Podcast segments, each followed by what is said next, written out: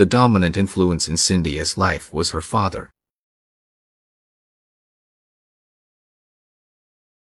The dominant influence in Cynthia's life was her father.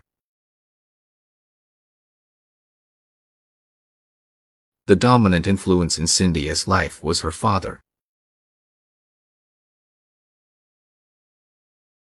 The dominant influence in Cynthia's life was her father. The dominant influence in Cynthia's life was her father.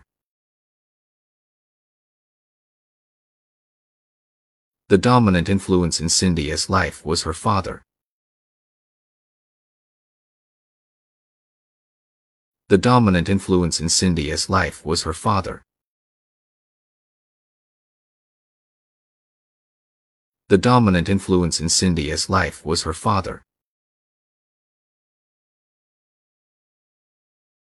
The dominant influence in Cynthia's life was her father.